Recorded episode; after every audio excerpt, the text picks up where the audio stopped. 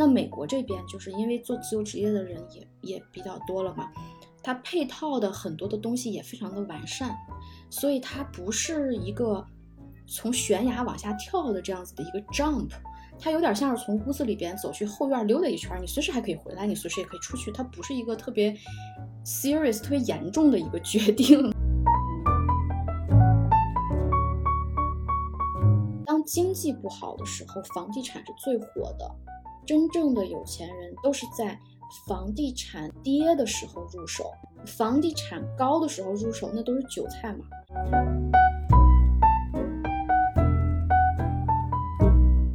其实大部分人是有上限的，你会在 hit 到那个上限之后跌落，再 hit 再跌落，再 hit 再跌落，三次之后你就大概明白，哦，OK，我的上限是那里。我的安全区是这里，那么我要在我的安全区好好的深耕。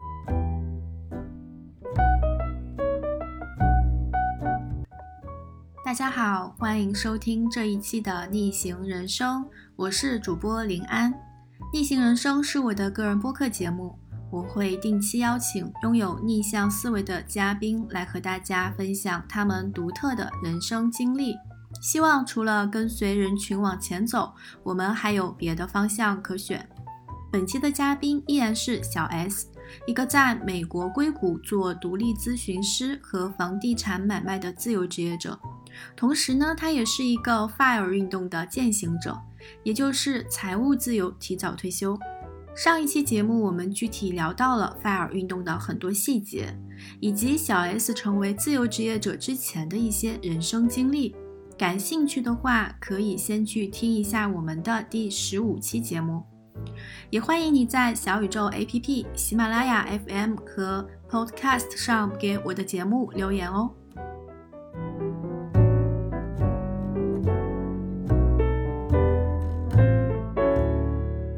就自由职业这一块儿，因为，嗯，我我了解到的是，你在正式的去做自由职业之前，呃，是在做四大硅谷那边的四大做过一段时间的一个呃审计的这样的一个工作嘛。然后后来真正的决定要去做，好像是在你生了一场大病，然后休整了大概有半年的时间之后，才去说转行自由职业的。就是这个大概是经历了一些什么事情呢？嗯，我觉得生病呢是一个加速器，但是它不是一个开关。呃，其实我个人的这个心路历程是，从我开始做斜杠的时候，我就已经准备要自由职业了。所以我觉得自由职业者往往他会在自己的职业生涯中经历过那么一段过渡期，也就是写所谓的现在比较流行的说法“斜杠青年”吧，就是这个过渡期。呃，这个过渡期我觉得是非常非常有必要存在的。呃，你在一个大公司，然后或者是你在一个有公司给你背书的这样子的一个品牌下，你去斜杠做一些自己的这个 freelancing 的工作，是相对来讲容易的。嗯，比方说我在四大的时候。一些初创公司，他们的财务报表上面有什么问题？那么我去接这个 case 的话，我就可以说，OK，我在四大工作，四大就是财务报表的金字塔的顶端嘛。那我可以帮你去看一下这个。然后这个时候呢，去提价格也非常好提，就是我在四大，我的薪资是每个小时五十，比方说我是每个小时五十美金。那么我用我的周末的时间去给你做，做一天八个小时的话，那就是比方说，我就要多少多少钱，那一定是比我这个五十块钱一个小时要高的，因为嗯我们出来做咨询，跟我们按部就班上班打卡的工作强度是不一样的，做咨询的工作强度要高很多。所以我一般会 double，就比方说是一百美金一个小时这样子。那你愿意付的话，那我就去做；不愿的，不愿意的话，我就不去。这样子去积攒一些客户，呃，然后也发现一些问题，然后慢慢的在斜杠的情况下，慢慢的把这个自由职业才才能过渡到自由职业。我是我是不建议，就是说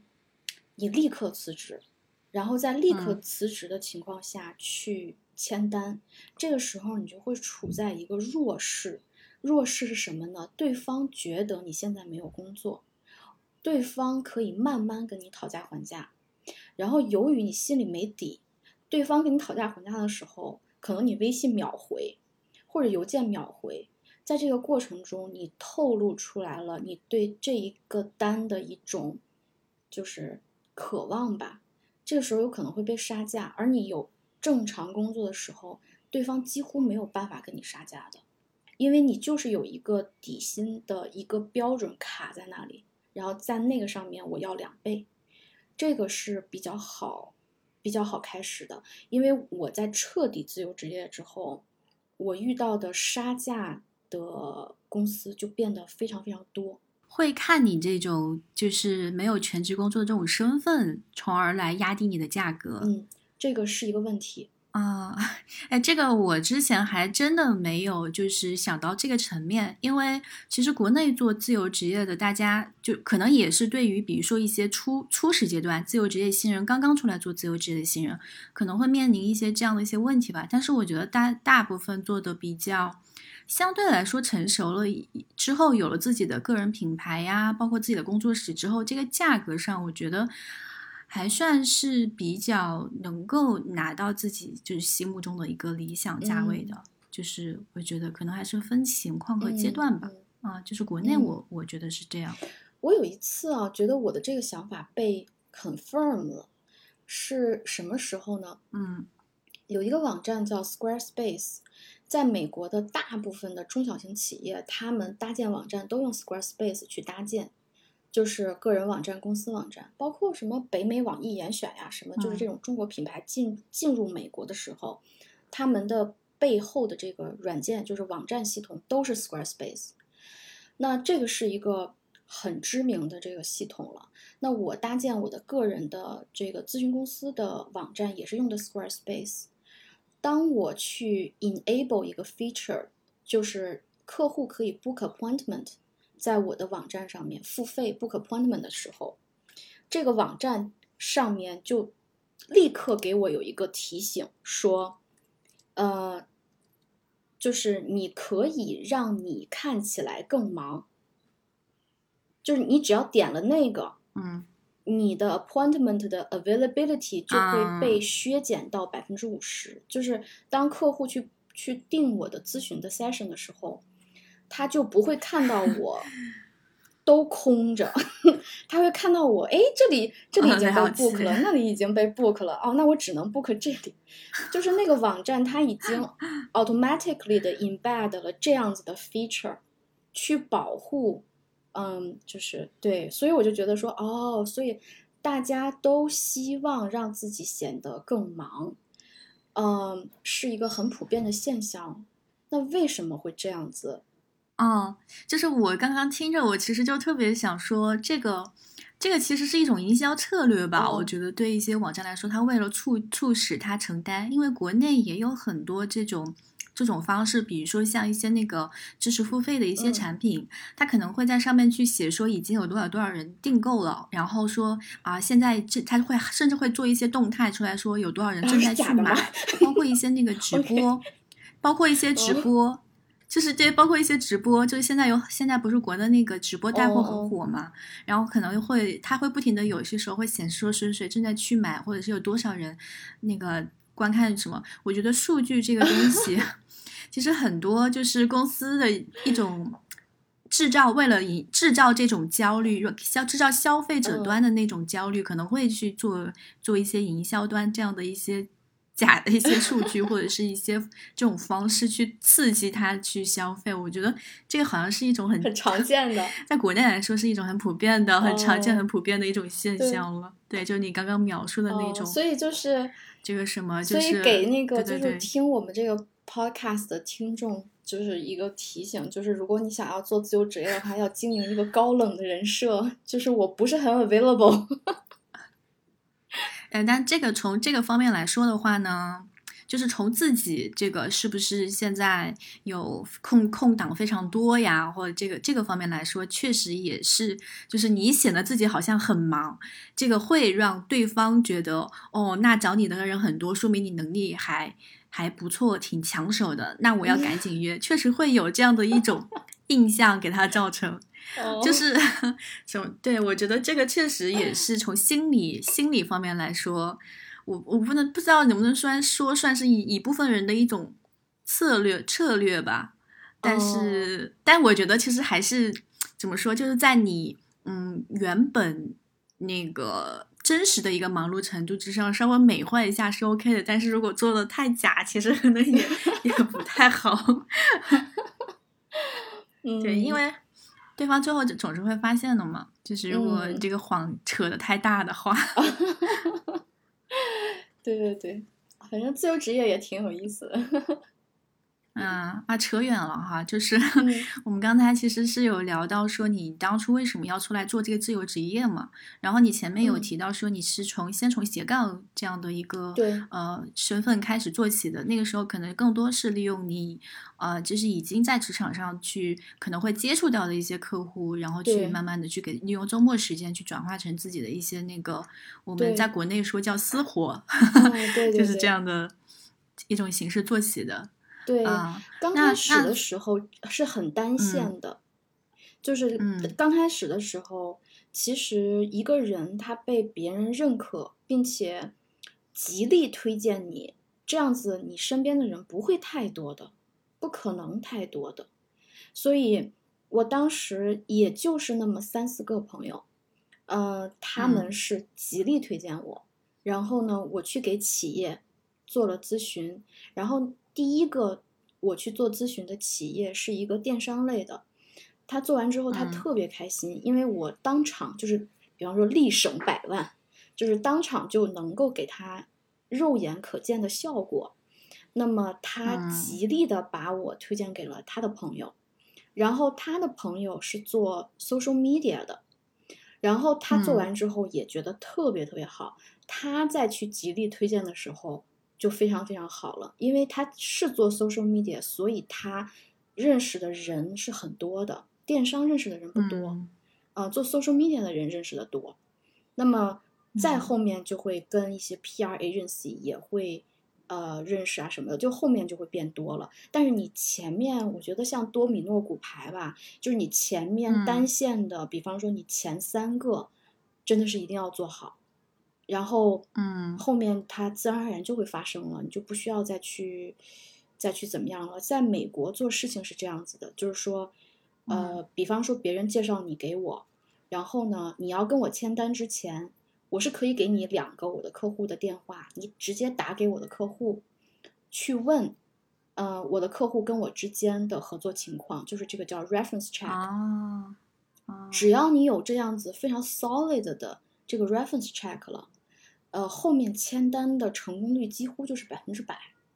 因为大家非常非常信任这种 reference check。嗯，所以其实我可以理解为，它是靠这种口碑传播的方式，慢慢的帮你去打开你的这样的一个市场的，就是冷启动阶段的话。嗯，对对对。嗯，其实大部分自由职业者好像就是，特别是做这种，比如说呃个人咨询啊，还有这种设计呀，或者是一些呃技技提供这种技能和服务型的这样的一些自由职业的第一单，好像大部分都是靠这种熟人推荐这种方式，然后把第一前面几单做好之后，然后再通过呃客户再去推荐客户这种方式，慢慢的去积累起来的。就是这个这一点好像是共通的，对对对，因为你在去参加大型的 event、大型的活动，就是说你在去做陌生人生意，以及去在参加大型社交活动之前，你是必须要有网站，必须要有成功案例，必须要有铁粉、铁客户去为你的服务而去。就是做，就是就是就是提供这种 reference check，就是作证嘛，相当于是，你去社交，你去参加这些 event，你才有意义，不然的话，你是空白的的话，这个成功率是太低了。嗯，嗯，那你当时就是正式决定从公司出来做自由职业，当时是有一个什么，就是后背后有个什么动力或者是导火索去促使你要做这样一个决定吗？就是是你在公司里面其实要继续上班接这种咨询，其实也是 OK 的，一边上班一边副业做这个事情。我当时就是一边上班一边做这个事情是完全 OK 的，因为我当时上班。的话就是一周四四十个小时，然后在科技公司是没有问题的。而且我当时上班的科技公司是在一个，嗯，如果在国内理解的话，就是非常非常市中心的一个地点。也就是说，你见客户的话是可以上着班下楼十五分钟咖啡，你是别人都会认为，哎，我就应该过来这边跟你见，因为这边大家都在这边见人，而不是说你的公司在这儿，就是是一个地理位置非常好。时间也非常的 flexible，是非常非常好的一个公司。那我当时觉得什么时候我会从从公司辞职呢？我当时就想，我的斜杠的收入超过我的就是正职的收入的时候，我打算辞职。嗯，嗯，但是当时还没有超过，我就生病了，所以就提前了。你生病也是是因为工作太累了吗？啊，不是不是不是，呃，是我当时生病是因为去做了一个，其实美国这边，尤其是硅谷这边啊，就是特别特别流行、非常普遍的一个手术，大家很多人都去做，就是女生取卵，把卵子冷冻起来，这样子的一个啊，冻卵冻卵吗？对对对，冻卵吗？对对对，对，它在硅谷特别的流行，是因为各大科技公司都提供免费的这个。冻卵的服务，就是说，嗯，你的保险里边就覆盖了这个，所以他不需要你花钱。然后呢？哇，原来还有这个福利。对对对，政府也支持，就是政府的人员会到四大里边去办讲座，就是宣传你们要动卵。为什么呢？就是四大的，哎呀，就是这个吐槽，就是四大的女的，就是很难结婚嘛，因为每周工作八十个小时，她没有时间去约会。所以，呃，就是这是一个比较普遍的东西，但是尽管普遍，它也有，就是你哪怕就是去生孩子，呃，你你都也也有出错的可能嘛。它它毕竟是一个手术，所以它是有这个，呃，就是什么感染的可能性的。然后，对对对，然后我是术后感染，就有点像是那种阑尾炎。是的，就阑尾，阑尾不就是阑尾炎？不就阑尾在肚子里发炎了吗？所以我那个就是术后感染导致的，呃，然后，呃，是一个小概率事件，但是就就恰好发生了这样子。嗯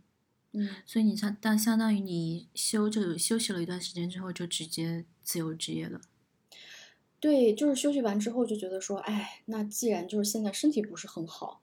嗯，那何苦去？上班呢，就是，嗯，我们这边就是你身体不好，公司是不能因为这个借口把你辞掉的，嗯，但是我还是非常珍惜我那个公司里边的同事啊，然后我的上司啊，就是这些人际关系，然后，呃，我的上司是麦肯锡的这个硅谷的前合伙人，然后同事啊也都很好，那他们也可以给我很多的这种 referral，就是说推荐客户啊什么的。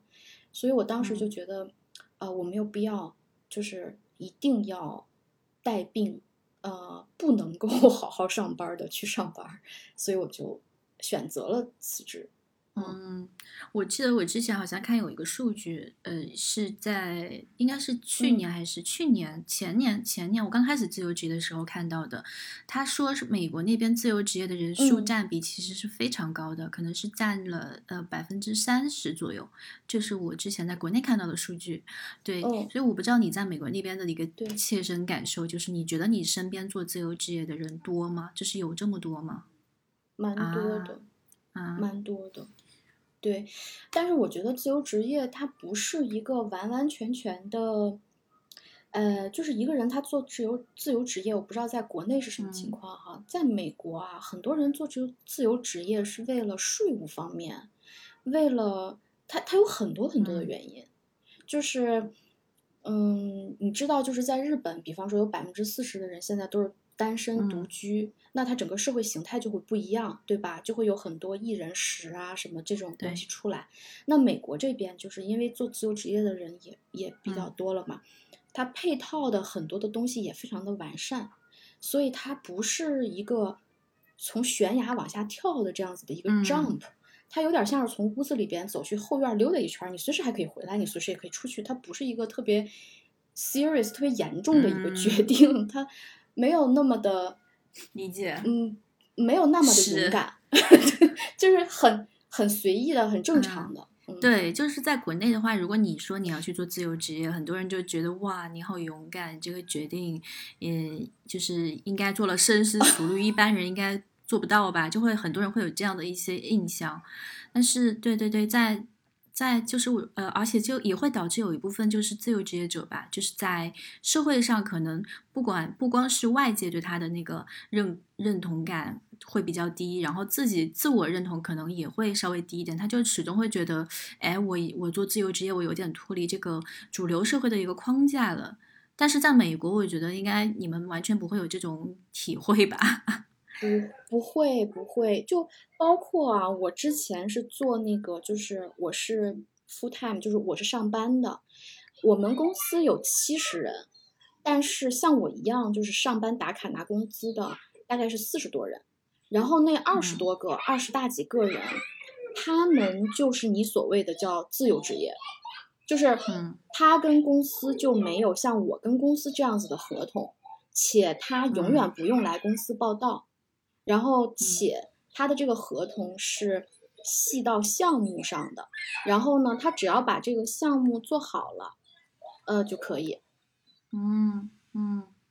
了解。所以可能跟这个就是社会上国家能对这个自由职业者提供的一些福利待遇这些东西也有关系。就是如果国家能保障自由职业者他不在一家企业。去朝九晚五的去签一个劳务合同，他也能够活得很好，社会上有很多保障。那其实大部分人就会很自然的去去选择，就把它当一个第第三职业一样，去自然的去做它，也不会觉得很很特立独行这个样子。可能国内的话，这方面的保障就会。少很多嘛，因为其实我们从公司出来之后，就首先什么五险一金这种东西，很多人就头疼。哎，谁给我交啊？就是这个，就是很多人会面临的第一个问题。对对 对，你们那边会有这这种吗？我我我们这边其实有很多人是策略性的自由职业，大概是什么情况呢？就是比方说一个家庭，然后呢，老公是上班打卡的。那么他就会有工资，然后他就会有保险，嗯，保险呢，我们指的就是健康保险，然后呢，他会有股票，但是呢，打卡上班的人一般来讲就是在硅谷啊是没有加班费的，就是他会给你个年薪，一个 package，一个包裹，这个包裹就嗯。就包了，对对对，那有的呢就会家里边两个人有一个人变成自由职业。变成自由职业之后，第一，你少交税，你拿的不是工资的工资单了，工资单就是最不能够去避税的一个单，就是你的工资单上写着，OK，你这个月赚一万，对不对？好，我立刻划走百分之四十，不管三七二十一，反正税法就是这么写的，这就是工资单嘛。那如果说你是自由职业者，嗯，它就是另外一个算法，就是我是自由职业嘛。那我这个月有一万进来，对不对？但是，比方说我搞视频，那我买了个软件花了两百，我买了个相机花了七百，我干点这个花了多少？然后我出去见人喝了咖啡我花了多少？然后我招待客户我花了多少？那这些从那一万里边都可以刨掉的。然后刨掉之后，我就不用交那么多税了。而且呢，有的时候你做自由职业跟公司签合同。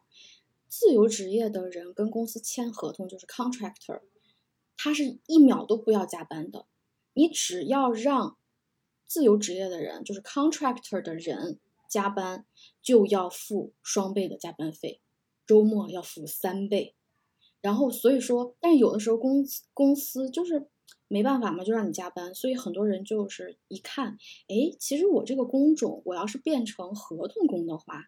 我能赚更多的钱。他就自愿的去变成合同工了，因为他想要去赚这个加班费。所以，嗯。嗯，然后，对，对，所以它是一个很完善的一个体系，所以很多人是自主自愿的变成了自由职业，且老婆或老公非常支持他，并且大家就是夫妻两个人，以及夫妻的同事们，以及夫妻的社交关系朋友们都认为你们这么做太聪明了，一定是好好规划过的。大概是这样子一个氛围，所以我听下来，其实还是因为就是企业，包括那个政府的税收这一块，对自由职业的这个人群是有一定的，就是呃保障和那个福利的倾向的，然后让他们可以去去做这样的一种选择，因为他从这个职业当中能获得比上班时候更好的一些收入也好，或者说是这种机动性、灵动性、灵活性也好嘛。啊，对对对，所以我们这里。一听到谁去做自由职业的话，第一反应就是，哦，他很有自信。然后第二反应就是，哦，那他能力一定很强，因为他不不担心没有合同，也就是说他肯定有很多合同。嗯，然后还有我们会觉得这个人非常的努力，因为很多人去选择自由职业，他们是签两家公司，你知道吗？就是他们拿两份合同。就是比方说，我每天跟 A 公司打工，他一年给我十万块，对不对？我现在变成合同工，就比方说，我一一个星期干三十个小时，我变成合同工了，那我拿六万，哦我拿八万块，但是我又签了 B 公司，所以我变成了一年十六万。我我签这两家公司，但是我有没有干六十个小时呢？如果我能力够强。我四十小时能把这两家公司六十个小时活全干了的话，我就是可以拿两份工资。就是我们会觉得说，哦，这个人一定很强，对啊。所以其实你说的这种是他，他还是要长期的去为一家公司去那个呃，比如说签的是一个一年或者是呃更长的这样的一个劳劳务合同的这样一种协议，但是他就是不是那种你必须在他公司去上班的那种，就有点。但跟上班又有一点点像，因为你要那那么长一段时间之内都为这种这家公司的一个提供固定的服务。有的人是签的那种合同，是不是按时间，是按项目？就是这个项目我跟你签了这个合同了，对吧？然后呢，我这个项目会定几个 milestone，就是我会告诉你，比方说几月几号，我一定有什么东西出来可以给你验收。比方说六月做完，但是我每一个月。我们都有一个双方都同意的一个验收的这么一个点，然后这个点过了，我们再继续嘛。那我具体花多少小时就不是你你需要管的嘛？就这种，像这种项目类的合同，嗯，我感觉有点像那个远程办公的那种感觉。哦，远程远程办公，对对对，对对对。那而且那那你拿到这个合同之后。呃，sorry，你拿到这个合同之后，你是不是还有别的朋友帮你，或者别的团队，或者是怎么怎么样？这都是你自己的，你你你可以再去自己去选择嘛。我也知道有一些人是组队去拿合同的，嗯嗯嗯，国内其实也也也是这样，就还这种蛮普遍的，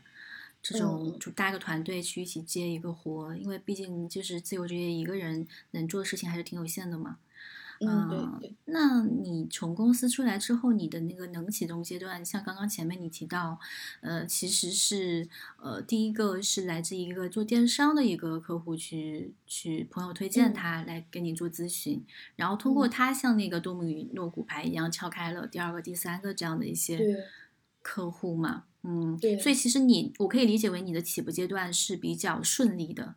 对对对，但是这个也可以推广到别的。包括个人咨询，包括房地产，我都是一个多米多米诺骨牌，然后第二个、第三个就是跟这个公司咨询是一模一样的，完全一样。嗯，对。那我，所以你的第一个客户，呃，一般都是你的朋友推荐的吗？呃，我觉得这个是一个人类，就是我觉得是一个叫 assumption，就是他们有的时候会对你有一个 assumption，比方说。这个公司客户啊，那么是我的四大的前同事在这个电商公司就职，那么他知道我一定可以解决他们这个问题，因为他这个问题太简单了，我一定可以解决，所以他就推荐了我。那对方就会有一个 assumption，就是哦，你是四大的，你懂财务，你审的都是上级上市公司，因此我们这个这个 case 你一定可以做好，这是一个 assumption。个人咨询也是这样子，比方说。你因为我一路走来就是找工作什么的都是心想事成的嘛，就是没有什么搞不定的，都是挺顺的。那对方就会觉得说，哦，你做到了，所以我想做到你做到的，因此你一定可以帮到我，啊，这是他的 assumption。然后房地产也一样，因为我一路买房子都特别顺，我自己做的非常好，然后对方就觉得，哦，你又懂财务，然后你又懂，你又在硅谷这么久，然后你自己买又买的这么好。所以你一定可以给我买好，他们都是有这样子的一些 assumption，才会来找你。其实也就是你在这些领域内以身作则，自己先去验证一遍，并且取得了不错的成绩，就在他们心中树立了一个你的在这方面很专业的一个印象。所以大家可能需要有这方面的需求的时候，首先可能会想到你。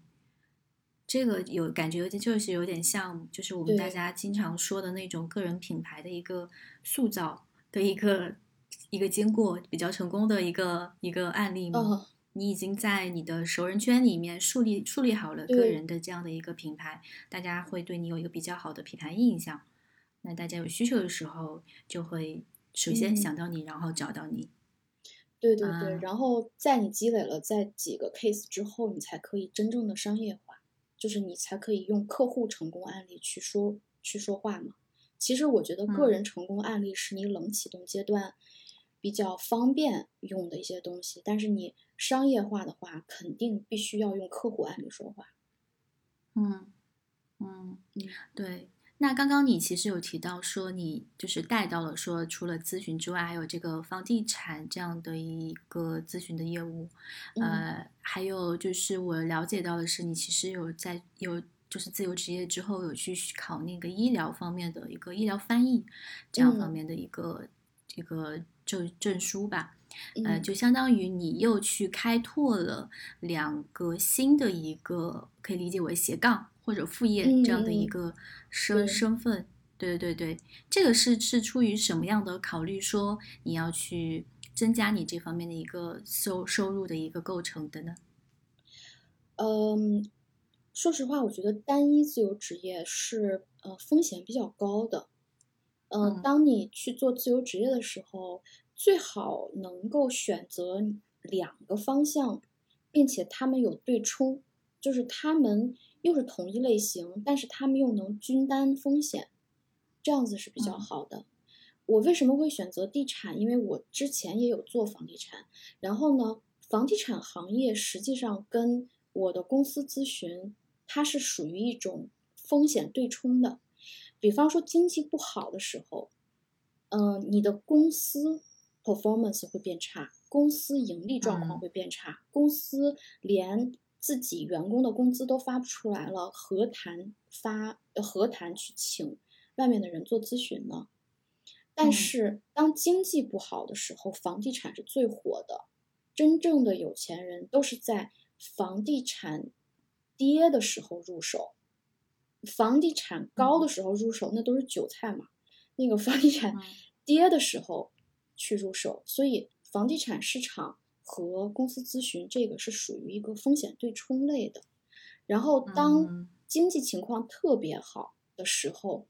房地产不一定好，但是可以做这个叫商业地产租赁，就是公司在疯狂的扩张、膨胀、招人的时候，他们对于 office space 对于各方面的这些东西是有需求的，所以之前在经济情况特别好的时候，就是。呃，四五年前吧，这一段时间，我的房地产主要是商务地产租赁，就是很多中国公司来美国，第一栋办公楼我帮他们租的，嗯，那是租赁比较好。那现在的话，实际上很多人在购买，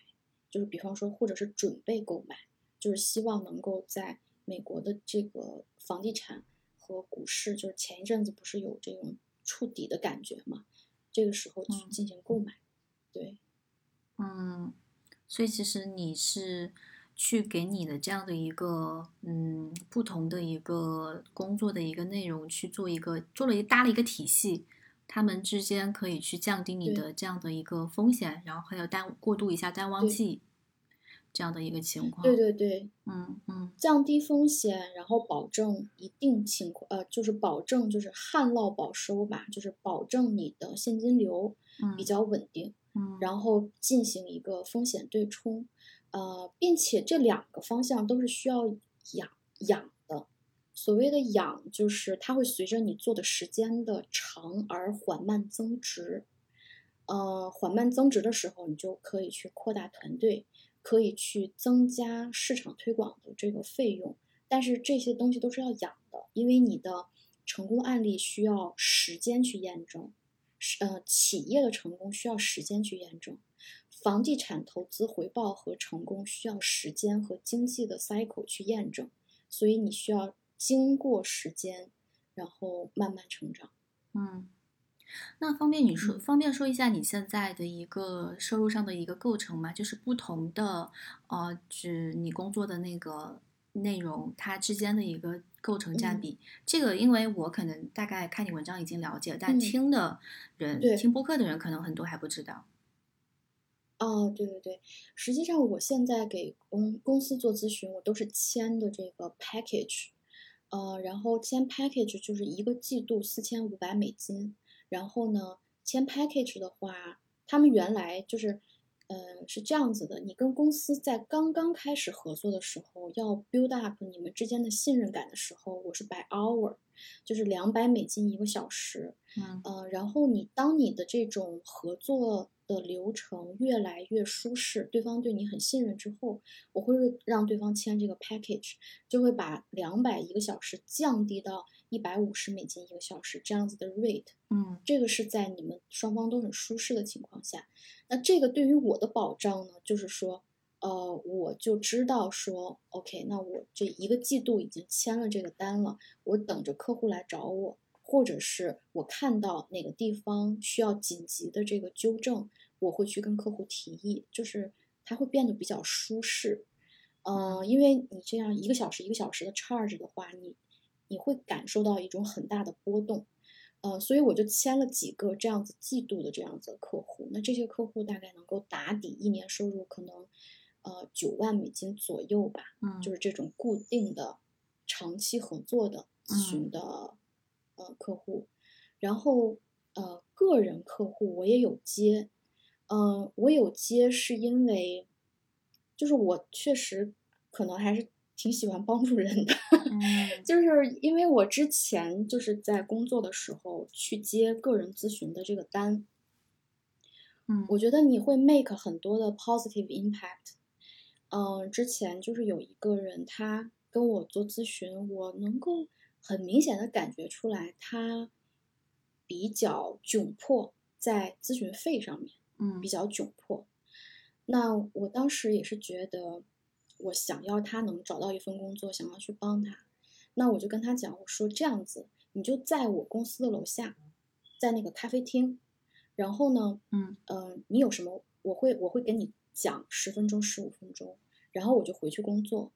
然后呢，你把我给你安排的所有东西做完了，你发微信给我，我再下来，我再给你讲十五分钟，然后你在那边在那，所以他就连续三天一直在我公司楼下的咖啡厅，那我就是会屡次的这样子下来，这个对于我来说当然是很麻烦，但是我是希望能够给他节省咨询费，嗯。那我就会给他安排说，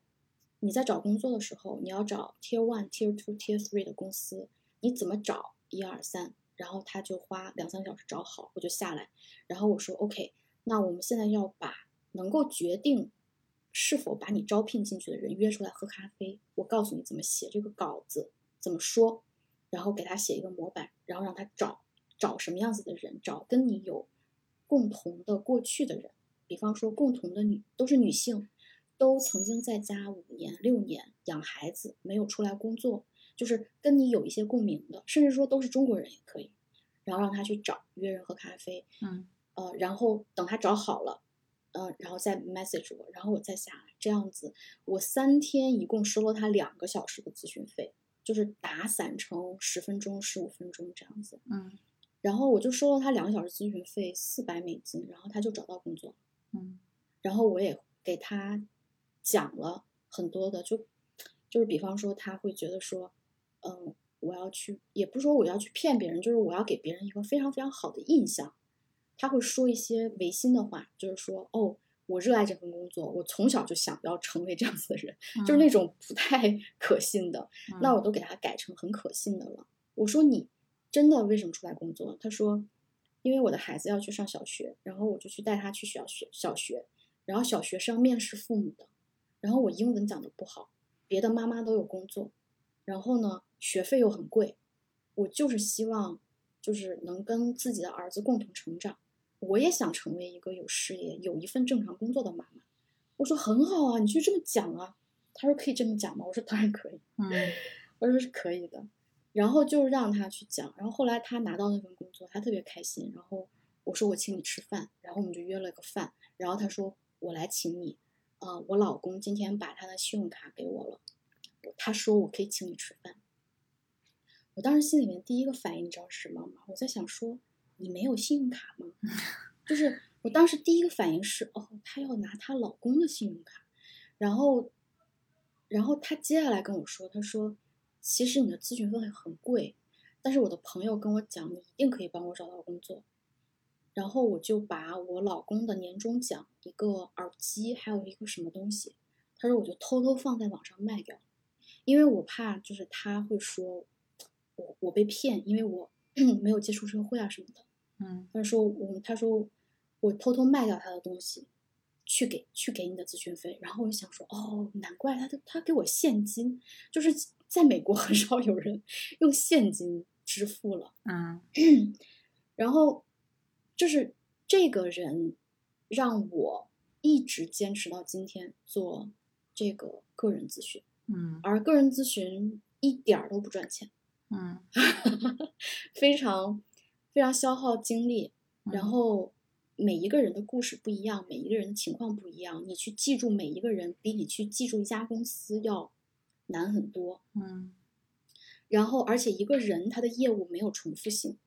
就是他可能一生只需要去找你咨询这一次，嗯然后就结束了。嗯所以你每次接触的都是新人。嗯然后，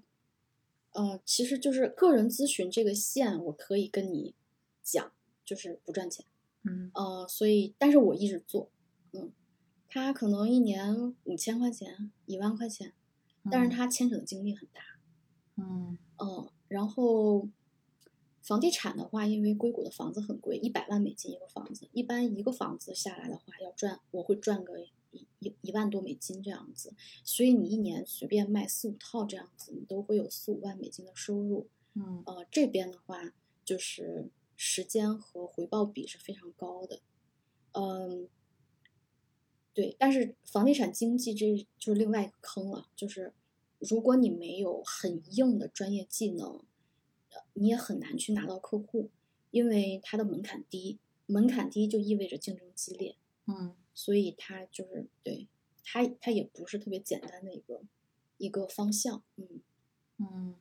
所以你的这些客户基本上还是靠线下口口相传这种方式去获得，你没有在网通过比如说网上的一些营销或者是推广这种方式获得吗？完全完全没有，啊，完全没有。然后今年，今年我才刚开，刚就是刚刚开始在豆瓣上写一些东西。而且你知道的，如果一个人想赚钱，他是不会去豆瓣的。哎，确实，我深有体会。对，对，所以那我为什么要去豆瓣呢？就是我在收集，我在去第一，我是确实是把它当成日记去写的。嗯然后第二呢，我也是想说，哦，看看人们的反应。我看人们的反应，不是看那个 reply，就是那个回复，我是看阅读，就是你在豆瓣写的一个日记，你能看到有多少人浏览过，对不对？嗯所以你大概知道，一通常来讲，普通人对于你写的这个东西，它的这个阅读量，你会知道说，呃大家对哪个话题比较感兴趣。嗯然后我是在豆瓣在第一，我在看我的话题是不是很多人感兴趣；第二呢，如果我上面写的内容反反应很不好，那我就要去调整，因为我的文我的这个思维各方面不一定是最中国化的。嗯，然后等我把这个这个热门话题以及这个反应比较好，然后各方面都捋顺了之后，我就会再拍视频。嗯，所以是，所以这是我为什么要去豆瓣，因因为我下一个想要去做自己品牌的路径是 YouTube，我要去做视频，嗯因为这种口口相传太不可复制了。嗯，对，嗯，而且它抵御，呃，抵御风险的能力也是比较低。你最好还是应该是有一个个人的这样子的一个品牌。对，所以你要把你的 case、你的三观、你的故事，你如何解决问题，你如何帮客户解决问题，你要呈现出来。呃，我觉得最真实的就是 YouTube。嗯你文字还是会有一定的虚假性，也不是虚假性吧，就是文字编故事还是好编的。嗯但是如果说你是用视频去呈现出来，呃，比方说我在我的 YouTube 频道上去做视频的时候，我会把数据库我怎么去一步一步点击，我如何选，呃，是就是 criteria，我如何去 pull 这个数据，我如何分析，整个录屏录下来。嗯分享在上面。我对任何东西的看法，我会从底层架构一直到我的结论进行一个完整的这个分析。就这个，我觉得会比较直观，嗯、会会第一很真实，第二非常直观。然后这个我觉得是一个非常好的一个做品牌的方式。嗯，那你现在取我认识你其实是从 YouTube 认识的，啊？YouTube 就是我呀？第我我哦第一次知道你是 YouTube 知道的，哦，其实我看了我发的视频是吧？不上班的采访。是是是，哦，是是是，我在看很多英文类的自由职业者的视频的时候，你的自由职业的视频推送到我的 YouTube 那个浏览，然后我进去看到你，然后后来我在豆瓣上看到你是重逢，但是我知道你是在 YouTube，呃对对对对对，这这么巧啊！天呐，因为我 You YouTube 就是没做多久，而且我其实运营更新的不是很频繁，就国内上那个 YouTube 还是比较麻烦的，而且我之前更新几支视哦频可能流量一般，所以我后面也就没有没怎么传了。啊，不过我觉得，不哦过我觉得还是要 YouTube 坚持，对对对，我觉得 YouTube 还是一个挺好的一个，就是就是过就从另外一个视角看你做的内容受不受欢迎的一个方式。对，哦，那个视角就是太太贵了。哎呃，白贵，I mean，就是我要我要花很多时间呀，就是你产出视频和产出文字，文字花的时间少嘛。是的，是这样的。嗯啊，那所以现在你做的这些事情，就是做拍视频啊，包括在网上写文章啊，这现在已经有给你嗯带去一些就比较直接的一些转化了吗？嗯，我在豆瓣上，我是从今年五月份开始写的。我五月份写了第一篇极简主义，嗯。然后到现在四个月吧，然后四个月带来了嗯。大概八个个人咨询客户，而且我没有收他们两百美金，因为他们来自于中国，我我实在是对，不要不愿意下手，我收我收了他们二十五美金，然后而且我会嗯。一比一 match 捐给慈善组织，就是我每收一个豆瓣有邻的咨询，我要赔二十五，然后是七个，嗯，然后嗯、呃在豆瓣上找到我，并且跟我见过面的，并且已经开始跟我看房子、想要买房子的房地产客户是四个。哦，那还是有一定转化的。我，我完全，我完全没有想过 会发生这种事情。我跟别人讲的时候，别人都会说谁会去豆瓣 捞房地产客户？我说我没有。那他们他们本身也是在美，就是人在美国的是吗？对，就是他们是在人在美国，然后刷豆瓣就是、啊就是好玩儿而已，然后刷 到我而已。而且我、啊我是特别 decent 的，就是但凡跟房地产相关的，我完全嗯都是不挂话题，就藏起来，你知道吗？就尽量嗯减少 exposure。所以你看，我写的东西就是有有那种普世价值的，就是我认为任何一个人读了，也许都会有价值的东西，我会挂话题，或者是我会怎么样，就是我会不介意，嗯，放在小组里讨论或者干嘛。但凡是跟我赚钱相关的，我把我的我的我都把他们藏的可深了。对，但是还是会被看到。是。所以其实我觉得哈，就是这种呃，就是因为我之前有之前一份工作做那个呃一家互联网公司里面做内容营销，然后它其实是通过一些非常重的一些那种呃非常重非常专业的这样的一些定向的那种内容去吸引呃需要吸引的那些相对来说比较难吸引的一个垂直领域的小众的客户来注册你的公司的产品，然后从而去。进进一步的转化啊，这个都这个这个过程，其实如果我们用普通的那种内容，就是打一些或一些在一些平台上去投一些硬广啊，或者是写一些很很。很浅的软文这种方式，这一波人我们是吸引不来的，因为他们本身可能是在呃，就是不是那种普通用户，他垂直，然后他也有一定的专业性，有自己的想法，所以当时我们就通过这种很重的这种内容去吸引他们，就会发现你的这个东，你的内容越专业，你的。内容，你越站在对方的角度去去给他提供一些价值，去提供科普一些干货，并且你长续长期持续的去输出，它是会形成很深的影响的，甚至让转把对方对方转化成你的那种非粘性非常高的这种读者，然后转化成你的用户。所以，其实我觉得做个人品牌，特别是像比如说你这种。它有一定的门槛，然后它又是比较小众垂直，呃，购买你的服务的人本身是也不是那种就是呃随便随随便便买一个东西，它是需要付出很很多的那个金钱的。这种客户来说，其实你在豆瓣上长期输出这种比较呃就是深稍微有经过思考的，然后很深度一点的内容的话，对他们来说也是。就是比较容易让他们对你去形成那种粘性啊，然后对你的这个这整个人的可信度也会更高一些嘛，所以我觉得其实其实是一个好的策略，就是用 内容去敲开这种比较比较难的这样的一个客户的一个那个敲门砖，作为他们的敲门砖。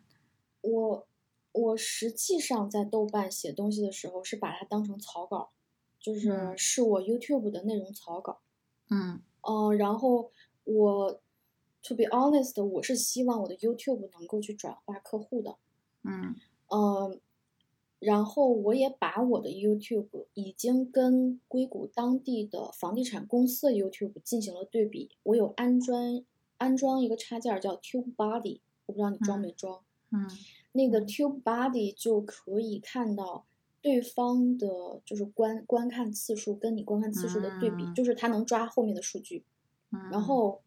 我的数据已经好过于硅谷大部分的房地产公司了。嗯，就是老牌的，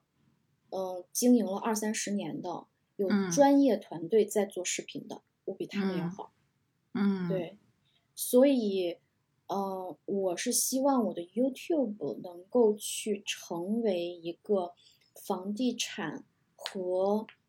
轻咨询的这样子一个品牌的这样子一个平台，嗯，我对 YouTube 还是比较希希望它能做好吧，就是我希望我的 YouTube 能够做好，嗯，呃，但是因为在豆瓣写草稿过于真实，而吸引到客户是我完全意想之外的，对对对，也是很不错了，嗯。嗯，所以你现在的整体的那个收入的话，跟你之前上班比的话，是变多了还变少了呢？嗯，减少了。但是说实话，呃，因为我是非常严格的控制输出和积累的，就是说，嗯，我不会像别人一样把自己完全榨干，然后全身心的扑在房地产和咨询上，我会。我会一天最多最多给咨询和房地产四个小时，我剩下的时间我是要读书，我是要学习，我是要考证，我是要写文章，我是要拍视频的，就是我会去一定要花时间在自己身上，我不会把所有的嗯。时间都花在甲方爸爸，就是客户身上。嗯。而我觉得你不花时间在自己身上的话，那你为什么要去做自由职业呢？明白吗？就是如果你每天八个小时全是花在甲方身上的话，是，那么你的工作时长没有变，你的稳定性可能是不是？我不知道在国内是不是，你稳定性是不是变差了？然后你也没有很多的时间去提升自己的话，那自由职业它的这个 benefit 你就没有享受到。是，对，嗯其实很多人，包括我做自由职业的初初衷，可能也都是希望能多一些自己的时间，就是去、嗯去输输入一些东西，去成长，去学一些其他领域的东西。以前在公司的时候，可能他会把你的那个每天八个小时都占得非常的满，你可能就下了班之后没有额外的精力再去做一些学一些其他的东西了。嗯，对对对，那所以的话，你，但是我我看你自己本身，你个人本身也是一个非常就是擅长去做一个时间管理和精力管理的人。因为我觉得你你你自由职业的初期，你定了非常多的目标，然后我看你基本上都嗯实现了，而且很多还是超额实现了。对，嗯，所以我我印象中你是一个就是产出能力非常频率非常高，而且执行力很强的人。你在管理嗯这一嗯方面，就是有什么你自己的一些体系，就是可以分享的吗？如果我要分享的话，我就觉得，哎呀，大家可能不太爱听，但是我就尝 试分享一下吧，因为啊是这样子的，就是，嗯，我先说一下什么 work，呃，我是一个喜欢做手账的人，嗯。然后喜欢做手账呢，你就是一个喜欢每天对自己的生活复盘的人。嗯。呃，如果你不喜欢对自己每天的生活复盘的话，那么你是不是不太认可你这一天？你明白吗？就是如果你是一个每天晚上特别幸福，然后去写手账，觉得哇，我这一天过得真的是太幸福了，哪怕你那一页贴的全都是酒都可以，就是你哪怕就是今天尝了二十八杯酒，觉得哇，好幸福，好充实，那你也是一个。就是就是叫 live to the fullest，就是你你很很充实的一个人，所以我嗯。是一个特别喜喜欢写手账的人，那嗯。我就喜欢复盘，复盘的时候特别容易，你就会去发现问题、解决问题、提高效率和提高吃喝玩乐的效率，不光光是工作效率。嗯。在这个过程中，你就会总结出来很多很多的经验。呃，就是比方说在工作中，像我的领导，呃，问我，哎，这个东西你能完成吗？大概需要多久？我有看到过很多同事，他没有办法给一个一份工作完成需要的时间，他可能就说一两天，嗯、后天晚上或者怎么。我的话真的是就是精确到分钟，因为嗯一个工作出现在我眼前，我就会立刻在脑中把它分解，然后我就会浮现出来，它每一个环节在过去的时候，我那些手账里边写着的，我每次都嗯。是用了多久，然后我再把它嗯。一拼，我就知道我这个东西要用多久，就是起码是嗯。三个半小时还是五个半小时，我是非常非常清晰的。嗯。你你对这个东西清晰了，你才可以清晰的摸鱼，对不对？你哪怕想要摸鱼，你也应该知道你大概能摸几个小时的鱼吧，对吧？嗯，所以就是你你要很清晰。然后我找美国第一份工作，说实话，你加拿大夜校毕业，对吧？也不是什么知名的学校，你来美国找工作是很难很难的。我当时嗯第一个面试我就面上了，他是面 executive assistant，然后嗯是一个家住奥巴马他那个小区隔壁的一个黑人，然后他的他都已经六七十岁了，他的爸爸妈妈在那个年代就已经是律师了，是很严格的一个人。然后他去面我，我直接把我的手账就拿出来了，你知道吗？然后我嗯说，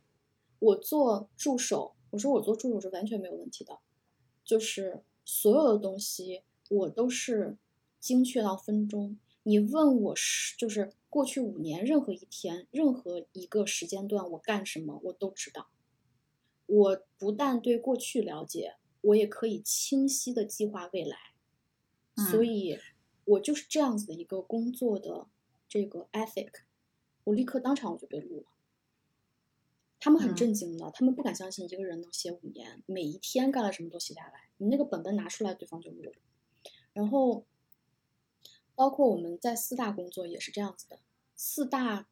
的工作的习惯叫 billable hour，就是你要给客户发两百刀一个小时的这个 bill 的时候，你要写清楚你每一个小时都干了什么。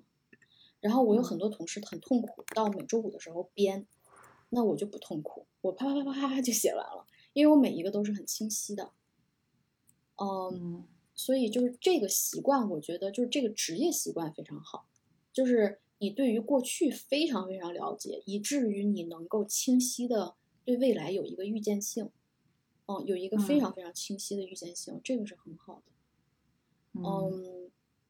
但是之前呢，就是另外一件事情，就是之前豆瓣上有一个人，他约我做了一个采访，就是叫时间管理嘛。那篇文章我发给你了，那个链接。嗯嗯，他对豆瓣上很多很多人都进行了采访。嗯呃，我是他采访的三十个人里边唯一一个很奇葩的人，所有的人都在说怎么样子去提高自己的 productivity，然后怎么样子去就是把自己榨到。最后一分干，你知道吗？嗯嗯，但是我觉得这是这个是初级阶段，而且你真的是去做到那样子，你每天做到那样子的话，不太可能是一个可持续发展。就是当你去形成了一个非常好的职业习惯之后，你还是应该有所提升的。也就是说，你应该抓重点。嗯，就是你要知道，我今天就这一个重点，或者我就这三个重点，我只要抓住了这个重点，我未来三年都不愁吃。就是这个是事物发展和我事业发展的重点，其他的杂事儿能办成就办成，办不成没关系，明天再接着办，不着急。就是嗯，你大概其在职场初期之后，你应该要到一个这样子的一个清晰的阶段。嗯，就是完完全全知道重点在哪里的一个阶段。嗯嗯，我昨天看那篇文章的时候，其实我看到这句话了，就是呃，那个后面是说你你现在其实每天只做一件事情，最重要的事情。然后我当时就在想，现在对你来说最重要的那个事情是什么？就是你你每天如果只能做一件事情的话，嗯，其实，嗯。我想想，我怎么才能把这个事儿说清楚？嗯，是这样子的，我不是在硅谷之前做咨询之前，我为什么能做咨询？不就是我在一直在做投资嘛？就是去投一些创业公司。嗯，你去看这些东西的时候，你会发现啊，很多人他认为的最重要的事情，嗯，是比方说是赚钱，就比方说有两个创业者跟你讲说。我从小就有一个梦想，我要做这个这个这个，然后我跟你讲，我们五年之内一定可以上市，嗯，你就知道它不会上市的。上市不是一个目标，上市是你在做，你认为你的这个东西能够改变这个世界，并你坚信，it's you and only you。To execute 这个 idea，就是说，首先这个 idea 是有价值的，其次，必须是你，而且就是你去把这个 idea 带给大家，去执行好这个 idea，然后因为这些价值，所以你的公司一定会被大家认可和接受，这个是逻辑。上市不是结，上市不是目标，就是上市不是目标，财富自由不是目标。如果你的目标是财富自由，那么你一辈子都不会财富自由的。嗯，但是也有可能会呀，可有也有可能也有人会，啊，但是我我我的逻辑是这样子的，所以你说每天最重要的事情是什么？我觉得最重要的事情是你在做你现在这个认知范围内能够感受到的最有价值的东西，你的认知会提高嘛？就是你现在认为你做的最有价值的东西，可能在一年后、三年后、五年后，那个时候的你不认为了。但是，as long as 你现在在做你认为的、你能够做到最有价值的东西就可以了。嗯，所以我可以理解为，其实是你更看重做一件事情，它背后的那个动动力来源于哪里，以及这件事情它本身的是不是有足够有价值的，而不是说这个目标它本身。对，就是我设了这样一个一个干巴巴的目标立在那儿，就说我要去完成这样一个目标。那如果后面背后没有东西支撑的话，是如果背后没有东西支撑的话，比如说一些价值感、一些信念、一些自己、一些自己的一些那个对他投入的一些情感什么的，那中中途很容易半途而废或者放弃掉。这大概是对呀，而且你也不会幸福的呀。嗯，就是你你你人要怎么样子幸福？不就是你在做你认为有价值的？你认可的，然后你今天做完了之后，你觉得特别开心的东西嘛？如果你每天都是这样子的叠加的话，你这一生该多开心！如果你每天都是在为了，嗯，我的公司十一年之后要上市，所以我今天可以吃屎，然后你放心，我只要坚持吃十一年的屎，我一定可以上市。那上市之后呢？上市之后，你可能又会有另外一个想法。然后你就会又劝自己说：“好，没关系，我，那你这个每一天都是痛苦的叠加，这个有点，嗯，是不是有点太痛苦？那我可以其实理解为哈，你现在其实每天在做做你你的那些目标，你每天要做的这些事情，它都是你就是发自内心想做，而且做起来很愉悦的，所以你你会你会很顺利的能够去完成它。就是它不是一个痛苦的过程，所以所以你做的过程也会很快，做起来也会执行的也会很快。这个可能就是你为什么能够呃，你当初立下了很多那些目标，最后都能够实现的这样的一个原因。对对对，比方说昨天我带客户去看房子，呃，就天儿挺热的，然后我们这边四十度高温，嗯，然后真的就是一动不动，你一动就一身汗。然后我就在豆瓣上写文章，写了一个，然后下面就有人问，问的那个东西，我就觉得说，哦，那我可以再写一篇，然后又写了一篇，然后那下面又有人问，问了一些东西，我想说，哦，这个问题可以用另外一篇文章来回答，然后我就写了一篇，我大概两个小时写了三篇文章，然后就好多人看，然后在那转发什么的，然后我就想说，哦，你看，就解答了他们的问题。那你说我那两个小时是能够有客户吗？不一定的，非常非常不一定的。嗯，但是你觉得那两个小时？如果 if I go back in time, would I do it again? Yeah, I will. 就是我我还有什么别的能够更好的方式去呃去去浪费掉那两个小时吗？我就觉得那两个小时写了那三篇文章，我第一我非常非常开心，我非常有成就感，我觉得是有价值的。如果豆瓣这个东西一直在的话，我要是有一天死了，这个东西我爸妈看到，他们会觉得说，嗯，你看他写的真好。然后被别人看到也会觉得说，哎，到现在还能够就是，就是对我有帮助，那就我就觉得非常非常有价值，很有价值。这个大概就是我的那种感觉吧，就是我幸福，我快乐，然后我也觉得我做的东西很有价值。然后你每天晚上给我一次机会，穿越到今天早上去，让我重新再来一遍，我还是会这么选。那么我就觉得，嗯，对，是有价值的一天。就就是是我觉得有价值就行，我不需要这个社会觉得我有价值。就比方说一个清华的过来说，哎，你这文章写的啥呀？我要是写肯定比你写的好，你这个没有价值，我不需要别人。对，就是我觉得有价值就行。对，我了解。那呃，那我整我整体听下来，我觉得你自由从公司过渡到自由职业，以及到。你之前还说你公司从从零到第一个十万美金，就这个过程，我觉得整体来说还是比较顺利的。我不知道你这期间有没有发生过一些，就是我目前没有了解到的，你也遇曾经遇到过一些困难，就是会比较难过的一些阶段。会吧？我看你豆瓣上粉丝挺多的，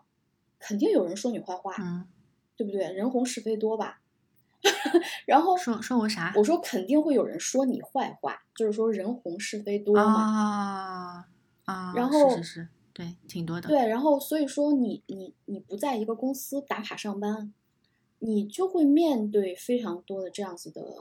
这样子的，就是这种就是指责吧，就是好像大家不会去指责一个每天打卡上班的人，哦，所以你做自由职业之后，你自己做公司之后，呃，面对的我觉得很大的一个问题就是所有人的质疑，不管是质疑你的专业能力。还是质疑你的人品，还是质疑什么什么所有的东西，就是是个人就会对你进行质疑。哦，这个是我觉得可能很多人会觉得非常有压力的一个一个一个地方。嗯，但是我从来不觉得有压力。哦，那质疑大家质疑你的话，质疑哪些点会比较多呢？嗯。就比方说，你做咨询的话，人家就会说，哦，就是麦肯锡的才会出来开咨询公司的，你一个斯坦的出来开什么咨询公司啊？会有人想要跟你咨询吗？就是会有人这样子说，就当我说，嗯，嗯，那我不会生气，因为我觉得他的思维太局限了，就是，呃，不是所有人都请得起麦肯锡，有的人他只能请得起我，有的人甚至请我，他都非常非常的。非常非常的捉襟见肘，但是我对那个人来说没有价值吗？我对那个公司来说没有价值吗？那个人因为我他的年薪从零变成了八万美金，那么我对他来说就是有价值的，不然他请我吃饭干啥？那公司的话，因为有了我赚的更多了，节省的更多了，那我对公司就有价值的呀。所以我的价值是由我的客户以及我来决定的，而不是因为不是因为你们这些跟我没关系的人决定。嗯，所以我就完全不会在意。然后包括我，我有我现在要做 U，我做 YouTube 账账号嘛。那有人就说哦，YouTube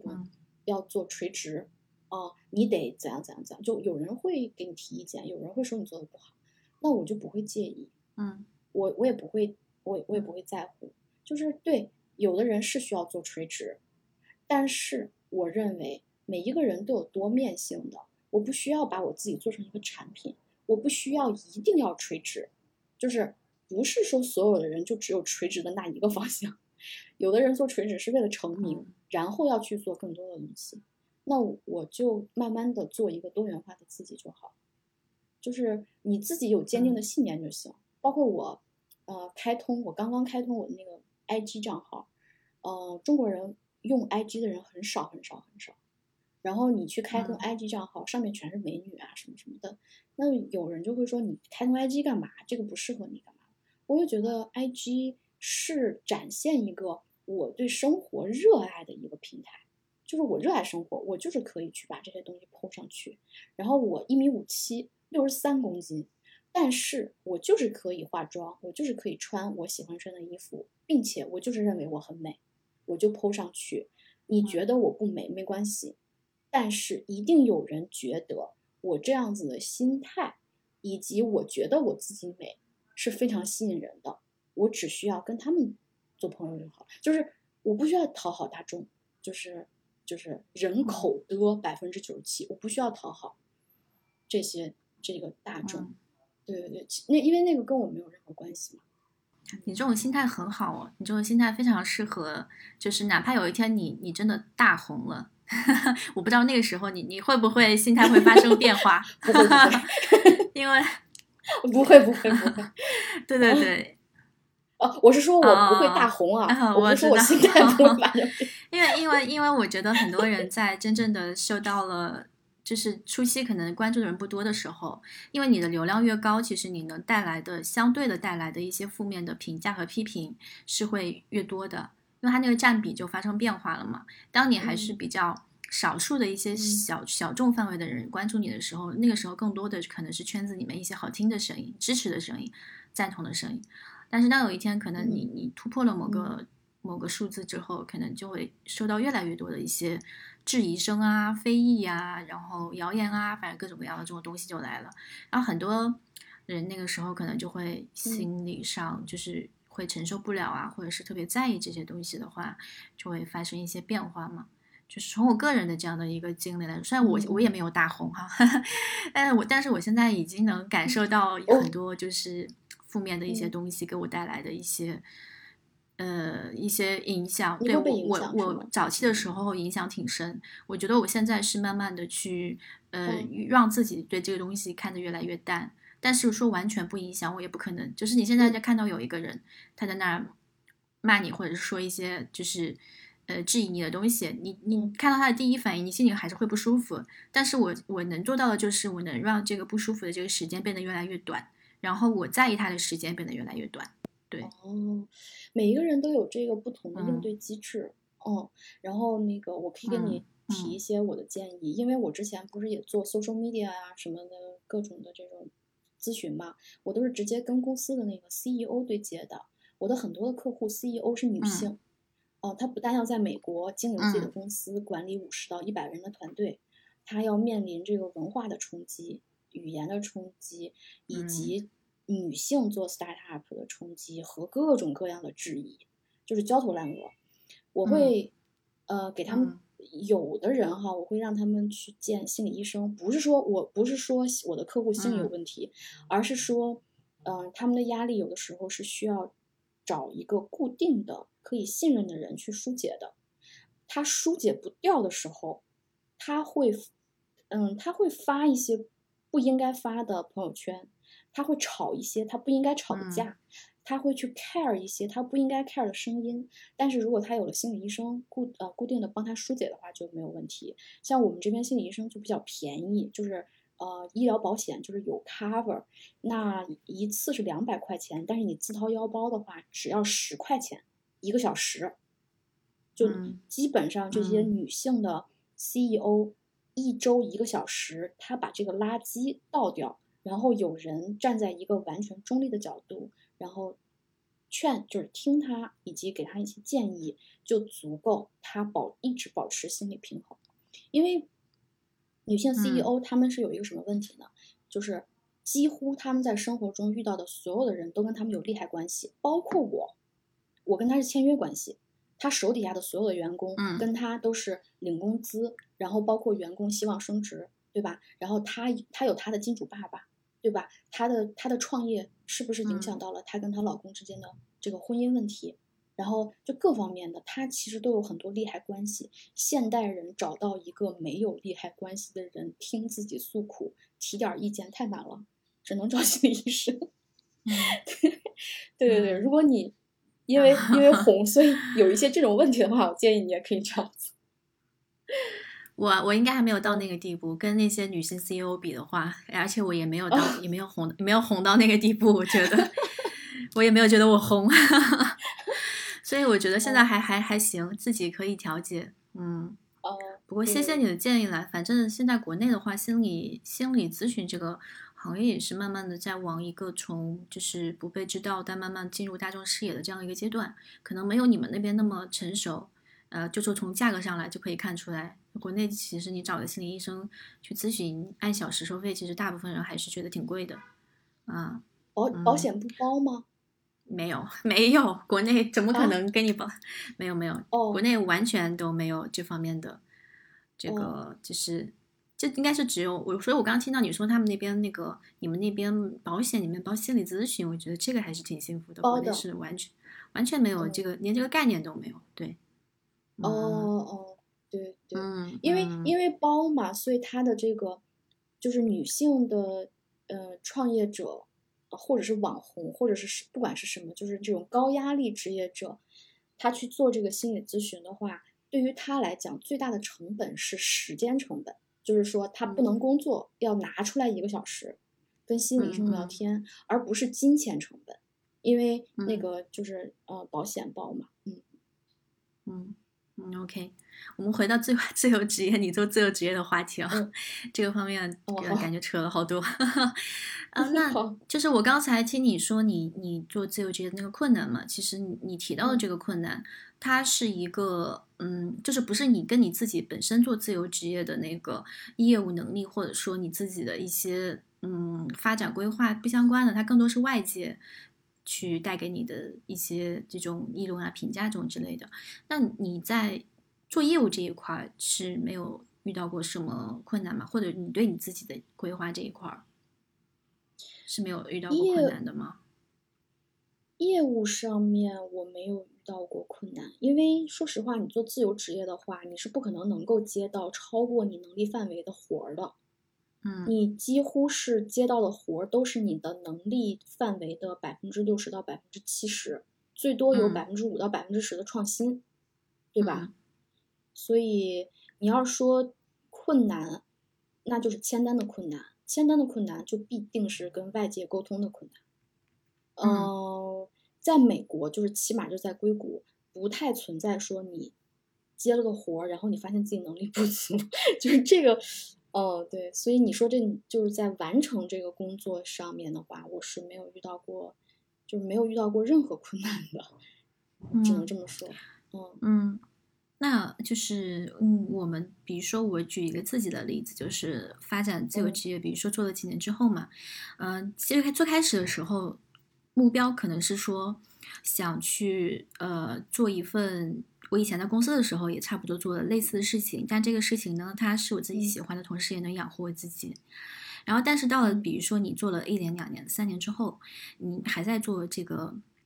类似的这样的一个按这样的一个模式去做事情，那这个时候你可嗯能会想说，我这个事情我是不是可以就是未来五年、十年一直这样做下去，还是说我嗯我未来的发展方向在哪？还有就是自由职业这种就是一对就提供这种技能或者服务的这种类型的自由职业，它是有一个很显而易见的天花板的嘛，就是你是通嗯过卖你的时间和你的服务去换取金嗯钱的。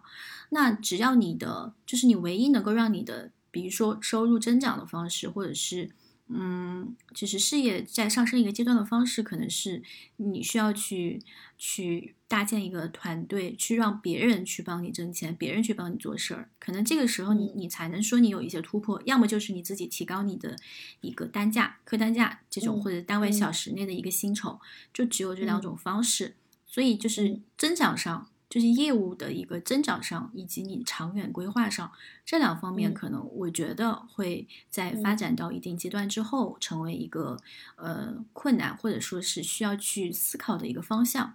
就是我不知道你有没有这方嗯面的一些思考。呃，是这样子的，我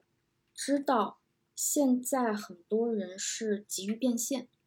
然后嗯急于呃铺开大摊子，然嗯后急于把主动收入变成被动收入，然后嗯急于实现财富自由。我能理解这种焦虑，呃，这种焦虑是否能够引导出你做出正确的选择，非常非常 questionable。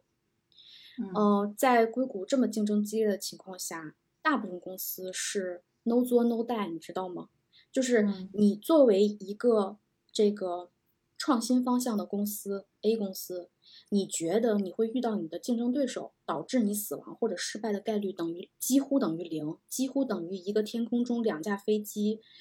就是随便飞，然后两架飞机撞一起的概率。嗯就是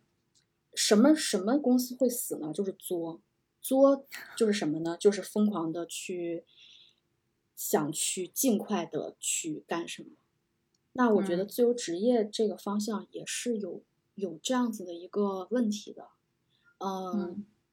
再再去把主动收入变被动收入，再去做这个做大做团队的这个过程中，它所带来的死亡和危险，甚至高于你慢慢发展。嗯哦，我我是对对对，我是真的是这么 感觉的。我可以举出来很多例子，嗯，但嗯。是我我想一下我怎么说。嗯，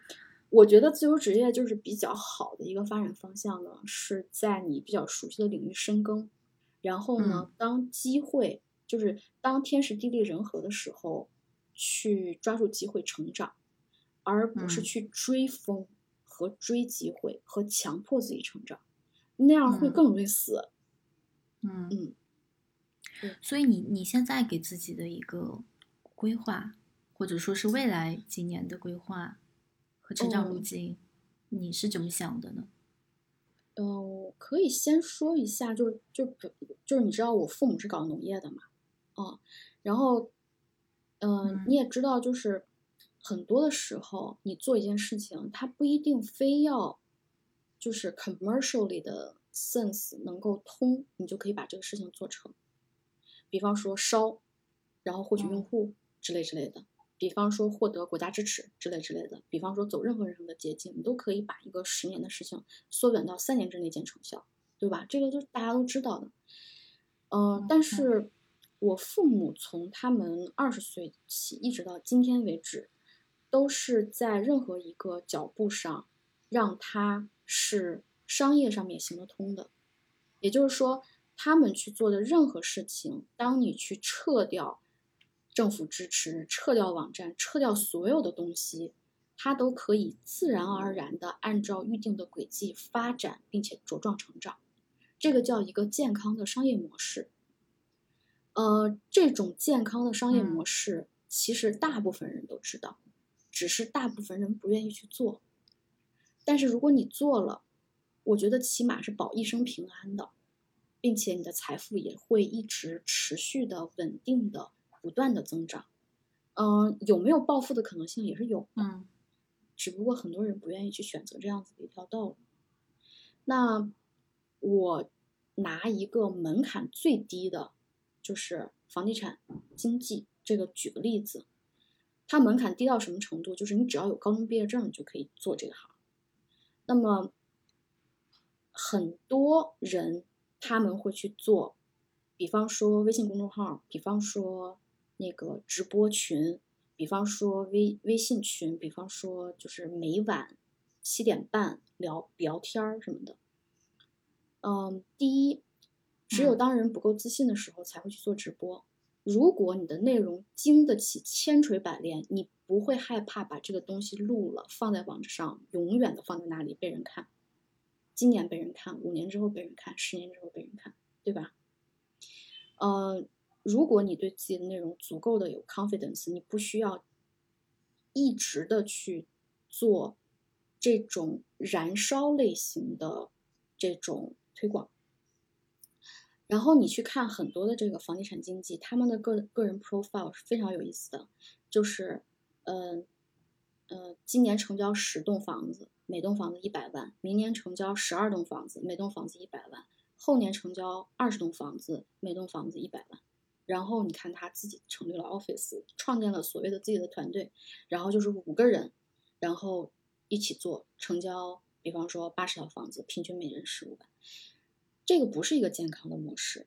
你去看真正的房地产经济，它的成长模式是什么？是第一年十套房子。每套一百万，第二年十套房子，每套一百五十万，第三年十套房子，每套房子两百万，第四第四年五百万，第五年就它是单价往上涨。你为什么单价能够往上涨？是因为你的客户在成长，你的 professional 就是你的专业知识更精进了，你不用卖最便宜的东西，你卖的东西可以越来越贵。你为什么能够卖得动？越来越贵的房子，为什么拥有五百万、一千万美金的人会找你去做这个决定？是因为你足够专业。你每买一栋房子的时候，你去做足够多的数据分析，你去把这个小区踏平，你把这个城市踏平，你把这个城市的历史各方面的东西全都摸清楚，你才会精进。所以，我对于我的个人的这个职业规划，就是在咨询方面不停的精进。在房地产方面不停的精进，我是要想要往深走，而不是要往广走。我也不会去建什么微信群，我也不会去做什么直播，我也不会去做什么线下活动或者什么。就是我是希望能够去一直稳定的去钻研，然后走到最最好。这是我对自由职业的规划。那在这个过程中，你自然而然你的财富就会就会。越来越越来越越来越高啊！你不需要靠数量取胜，你可以靠你做的质量。嗯，我理解为其实有两种路线嘛，一种是做那种专家型的，就像你说这种不断的精进自己在专业垂直领域内的一些技能知识，嗯，然后服务水平，从而提高自己在这个这个领域内的一些各方面的一些成就吧。然后另外一方面可能就是偏向于管理型的。他可能他的成长路线可能就是他，他发展到一定阶段之后，他就是要去做那种带团队，然后管别人，然后让别人做事儿，嗯。去去嗯。去扩大自己的规模，这样的一条路线。嗯。可能我觉得听下来，你更更像是走专家性的那条路线，就是你是更实际上，嗯。实际上走管理型的，就是就是所谓的就是那种就是数量的增加和嗯结构性的转化。所谓结构性的转化，就是就是想要去做团队啊，想要什么的。听起嗯来那个路线是非常非常高效的路线，但是以我的经验，就是我投了，我看了上嗯千家硅谷的公司，全都是那种常青藤，就是那种你懂的，就是那种非常非常优秀的人去嗯做 startup 嘛，然嗯后都是人精嘛，呃，嗯但凡是走那种路线的，它的死亡率是高的，它不嗯是一个成功率高的路线。嗯你你能你能明白吗？就是嗯比方说你想要去做十个，然后你第二年想做二十个，然后第三年你想去雇四个人，所以你们可以做一百个，然嗯后第四年达到退休状态，你就靠被动收入和管理那四个人，你就可以退休了。这个听起嗯来逻辑是非常通畅的，对吧？嗯，但是实际上这条路上的死亡率是高的。嗯，所以你你观察下来，他们中间会在哪个阶段会出现一些问题，导致就死亡夭折？呃，夭折的时候就是呃太过于激进，以及就嗯是你到了一个你不能够掌握的这个状态。嗯。就是所谓不能转过的状态，就是比方说有的客户他会跟我进行咨询，比方说这个公司一年赚一千万美金，对不对？好，嗯。你给他弄好了之后，他能赚五千万美金了，他就会遇到一些另外的一些人，然后呢，他会就听一些很有创意的、很激进的一些意见，然后他嗯。会做一些错的决定，然后他就嗯。会回到一千万，然后他会再慢慢慢慢到五千万，然后他又会回到一千万，然后他就会重复这个重复五年。嗯这个时候你就知道这家公司是没有上市的可能性了。为什么？是因为 founder 本人他的逻辑和他做决定，他就是一千万公司的这个水平，他突破不了五千万，他到了五千万就会变成五千万的那个层次里的一只肥羊，他就会变成韭菜，他就会被人割，割完了就回到一千万。就是他每一个人是有他的上限的，嗯。就是每就是不是所有的人都是无上限的，其实大部分人是有上限的。是。然后你会在 hit 到那个上限之后跌落，再 hit 再跌落，再 hit 再跌落，三次之后你就大概明白，哦，OK，我的上限是那里，我的安全区是这里，那么我要在我的安全区好好的深耕，因为很多情况下哈，你不是说 hit 了上限之后你还能回到一千万，很多的人啊，就是你到了五千万。你 hit 了上限，对不对？一下子给你嗯 hit 到负五千、你是回不到嗯一千万的。你要嗯非常非常非常的 lucky，你 hit 嗯了的上限，你还没跌下去，你只是回到了原来的位置，你还能再一次冲击，然后一直意识到自己的舒适区在哪里。嗯所以这条道路是充满着风险的。你在这条道路上不但会遇到越来越多强劲的对手，你还会遇到越来越多更难和更更难去沟通的人和更嗯多非常危险的情况。嗯嗯，甚至比方说像你讲的，就是成立团队，呃，做出产品。呃，你在做产品的时候，你可能会找外包公司，外包公司可能做出来产品跟你想的完全不一样，所以你可能要返工，返工三次，比方说一次花了三十万人民币，你返工三次就是九十万人民币，但是你的 user 对你的产品已经热情慢慢淡下去了，然后付费 user 不够去 cover 这九十万三次返工的这个这个成本，由于你不是做产品的人，所以你在做产品的时候被某一个这个产品团队坑了，这个是会发生的。比方说，你有四个这个团队的成员，然后在这四个团团队成员跟你相处的过程中产生了一些问题，比方说有别的公司觉得你这个内容做得非常好，你的这个 idea 非常好，你这个做下去的话一定会成功的。OK，我直接把四个人全都挖走，我给他们嗯 double 的薪资，然后把你晾那儿了。就是我只是举一些就是很简单的例子啊，就是这嗯种情况，在你做大，然后在你把主动收入变被动收入的这个过程中，它是有可能会发生的。而且随着你的名气和你的财富的上升，这些情况会变得变得越来越危险和越来越复杂。呃，然后你跌落的损失会变得越来越大，有的时候甚至会呃是触犯到法律的。就是有的时候别人会骗你签一些文件，这些文件它有严重的后果，但是你觉得没问题，我能行，不会出现那些严重的后果，但是就出现了，你就要去承担那些严重的后果，就是很多很多复杂的商业问题就会浮现。呃，这个。这条道路是更危险的，实际上，嗯，其实我听下来，我觉得你描述的这种跟那个就是投资里面的那种理念有点像，就是你比如说你你现在的第一条路，就是你想走的那一条路是一步一步比较稳，就是在全区内比较稳打稳扎，然后慢慢的一点一点往上精进，啊，然后在这个过程当中，财富也自然的增长，就有点像那种。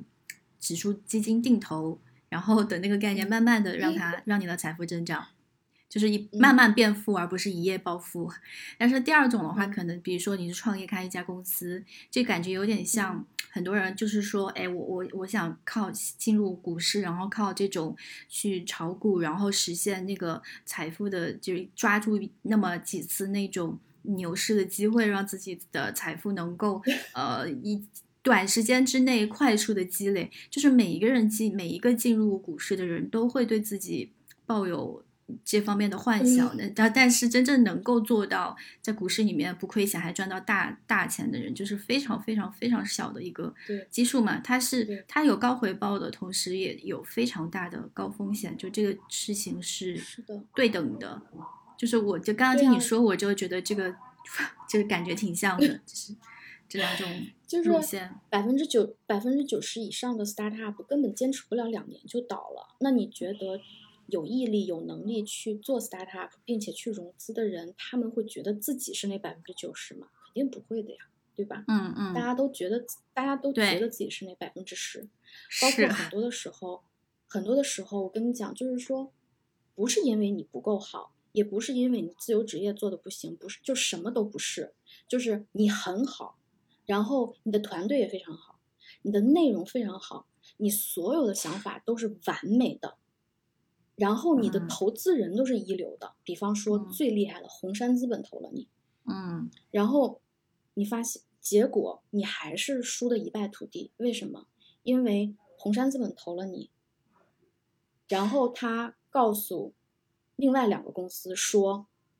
你们要向这个方向转型。我们投了一家新的公司，他是这个想法，这个想法很好。你们这两个公司，你们再不转型的话，你们可能会死得很惨。然后那两个公司转型了，然后成功了，然后把你把你的公司杀死了，不是因为你不够好，而是因为投资人把你的想法、内容和所有你下一步棋、你下下步棋都告诉了你的竞争对手，甚至培养你的竞争对手，直接把你杀死。都都是有可能的，就是这是一条非常危险的路，甚至你的投资人都有可能是你的敌人，就是这条路不好走。当然了，这条路写出来，就是这条路走到最后成功的人，他把这个写出来的时候，嗯，一般人都会觉得说，啊，对啊，这个逻辑就应该是这样子的。但是实际上不是的，就像是百分之九十的 startup 都死了，百分之九十的入股市的都是韭菜一样，这个是风险比较高的。嗯。你现在正在收听的是林安的个人播客节目《逆行人生》。你可以在苹果 Podcast 和泛播客平台、小宇宙 APP、喜马拉雅 FM 和网易云音乐上搜索《逆行人生》，订阅我的节目。也欢迎在苹果 Podcast 上给我的节目打五星好评哦。以上就是这一期节目的所有内容啦。如果你对自由职业和独立咨询感兴趣，可以在我们的节目下方留言，每一条评论我都会看哦，期待听到你们的声音。如果你想看到本期节目的文字版整理，可以关注公众号“图图吐槽”，槽是槽点的槽。我会把后期的音频文字版的整理发布在公众号上。好啦，那我们下期见喽。